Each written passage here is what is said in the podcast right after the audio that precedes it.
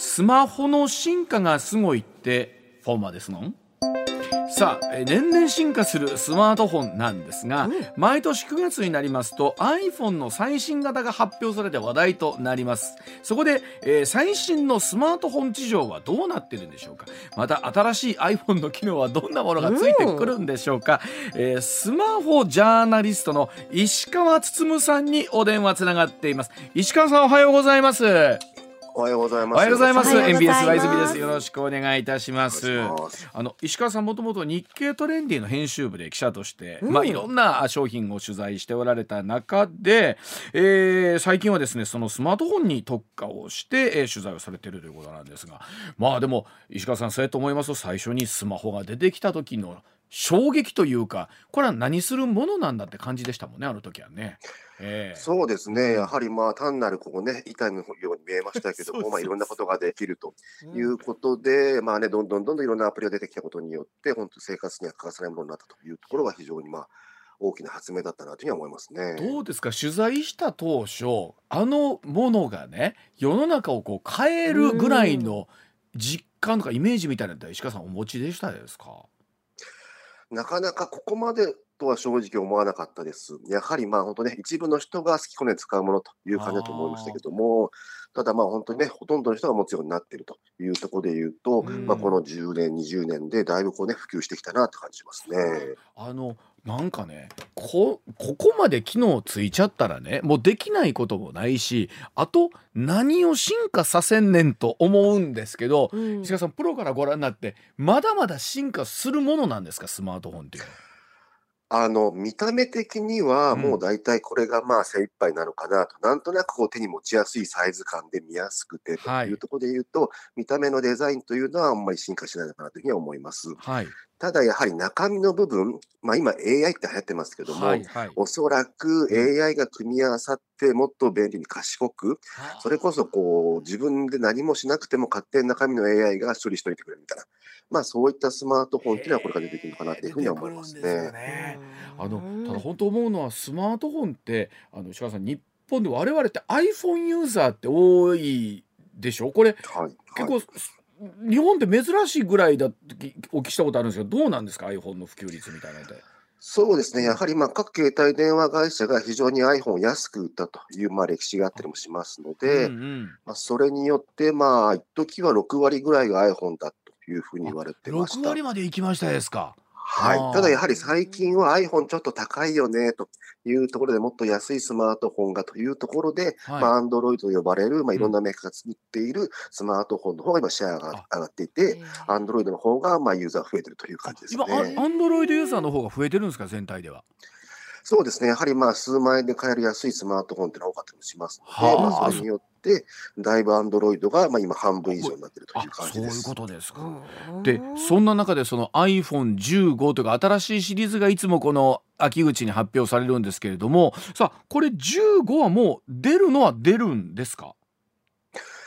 まあ、例年通りなんじゃないかなというところだったりもしますので、まあ、ほぼ出るだろうという感じで、今言われているのが大体9月12か13ぐらいに発表会があって、まあ、翌週末に発売なんじゃないのかなっていうのが、まあ、なんとなくの予想ですね。じゃあ常にもうきっと世に iPhone15 は存在しとるということですね、この段階では。どこか世界中のどこかの工場で今一生懸命作ってるというと思います。ちなみにあのここまで来ると本当にあとは何をどう進化させんねんですけど、うん、売りみたいなものとは例えば石川さんどんなものになってきそうなんですか？今回 iPhone15 でまあちょっと注目されているのが、うん、充電端子が変わるんじゃないかというふうに言われています。えどういうことですか？今までその iPhone 充電するためには、うん、まあ、Apple が作った独自の充電ケーブルしか使えなかったんですけども、はいはい。うん、これを他のまあ Android メーカーと同じ充電ケーブルにするというような噂がありまして、うん、まあ、こうすることによって、まあ、他の Android ユーザーともケーブル共有できますし、うん、あと今、パソコンもこのケーブル使ったりもするので、パソコンともこう共有できるようになるというところで言うと、まあ、充電がしやすくなるというのが iPhone15 注目ポイントになったりもします。これすするかしないか、ちょっとかなりの確率でするだろうということなんですかね。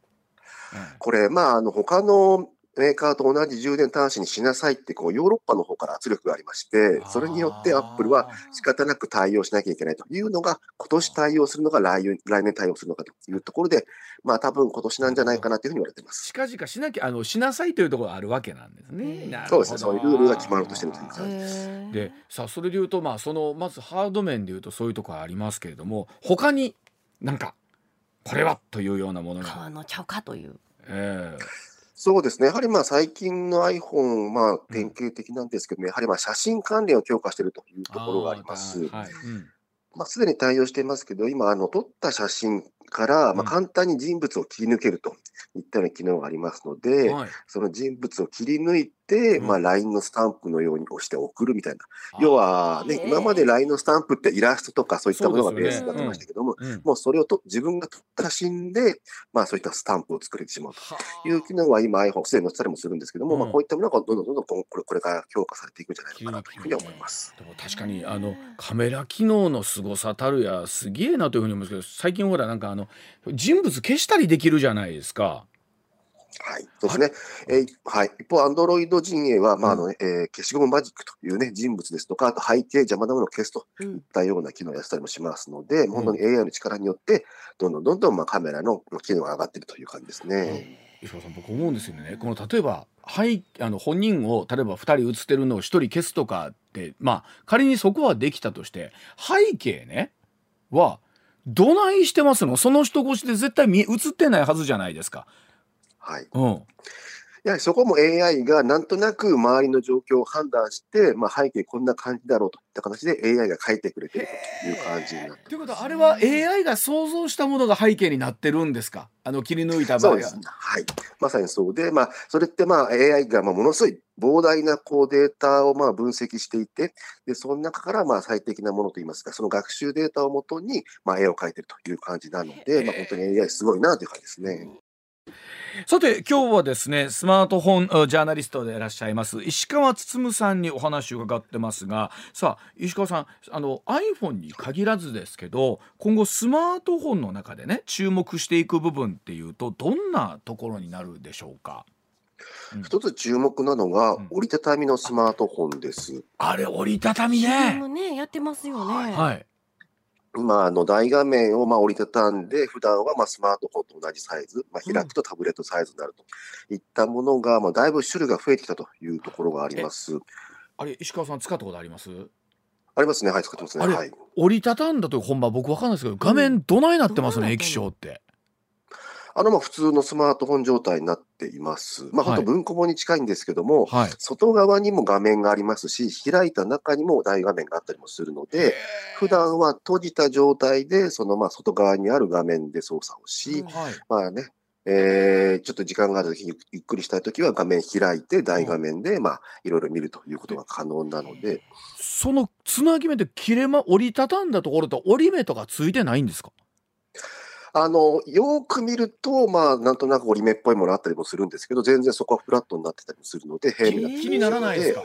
はい、気にならないですね。へそうなんだ。ああれはいわゆるアンドロイド系に出てるんですよね？スマート iPhone じゃないですよね？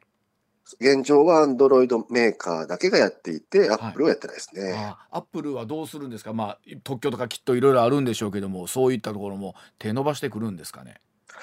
おそらくその折りたたみスマートフォンがバカ売れするようになってくると、アップルとしても対抗せざるを得ないので、やってくるんじゃないのかなと。ただまだ折りたたみスマートフォン、まあ非常に高かったりもするので、なかなかね、バカ売れまでにはいってないと。やはりまあ20万円超えるものが一般的だと思いますね。パソコンですもんね、それね。なかなか手が出ないかなっていう感じですね。ちなみにあのほら石川さんねこう買い替えのタイミングをいつもどうしたもんかいねと思うんですけど、どうまあ石川さんお仕事ですからいろいろ持ってらっしゃるんですけど一般的にはどういうふうに言われてるんですか買い替えのタイミングって？今、大体やはりまあ平均で3年から4年というふうに言われています。3年から4年。はあ、はい。やはりまあバッテリーが下手ってくるので、充電してもすぐなくなっちゃう。すぐなくなっちゃうね。そうそうそう。はい。で、まあ、あとまあ OS、うん、はい。OS がちゃんと新しいのじゃないと、うん、ね、ウイルスとか守ってくれないというのもあったりもしますので、はい。でさっきおっしゃってたねスマートフォンがこうなんか AI 機能がうんぬんでどんどん進化していくってなりますけどこう現実的に考える範囲で例えばその AI があって進化していくみたいなどんなところが想定できるんですか？やはり個人的に期待したいのが、うん、やはりそのメールの返事を勝手に書いてくれる人とか。いや、そんな、石川さん勝手に書かれたら困りません、うん、まあ、ある程度書いといてくれて、あとはもう確認して押すだけでもうね、あの、くれるとか。そ、損できます？もう十分できるような気がします。あと、まあ、あとスケジュール管理的なこと。うん、要は自分の空いている時間帯をちゃんと AI が管理しといてくれて、まあ、メールでいつ空いてますかって聞いたら、じゃあこの人空いてますよっていうのを送っといてくれるとか、なんかそういう秘書的な感じで、まあ、あらゆることをサポートしてくれるっていうのが、まあ、スマートフォンの進化の本質なのかなと思いますね。これ、石川さん思うんですけど、例えば iPhone とかね、おっしゃったように、ほら、年に一遍出てますやんか。はい、ってことは、今仮に15がもうできてるとしたら、す、で、に16の開発はきっと始まってますよね。そうですね、やはりまあ2年単位で作ってるというふうに言われてますので、もう16は始まってると思います。で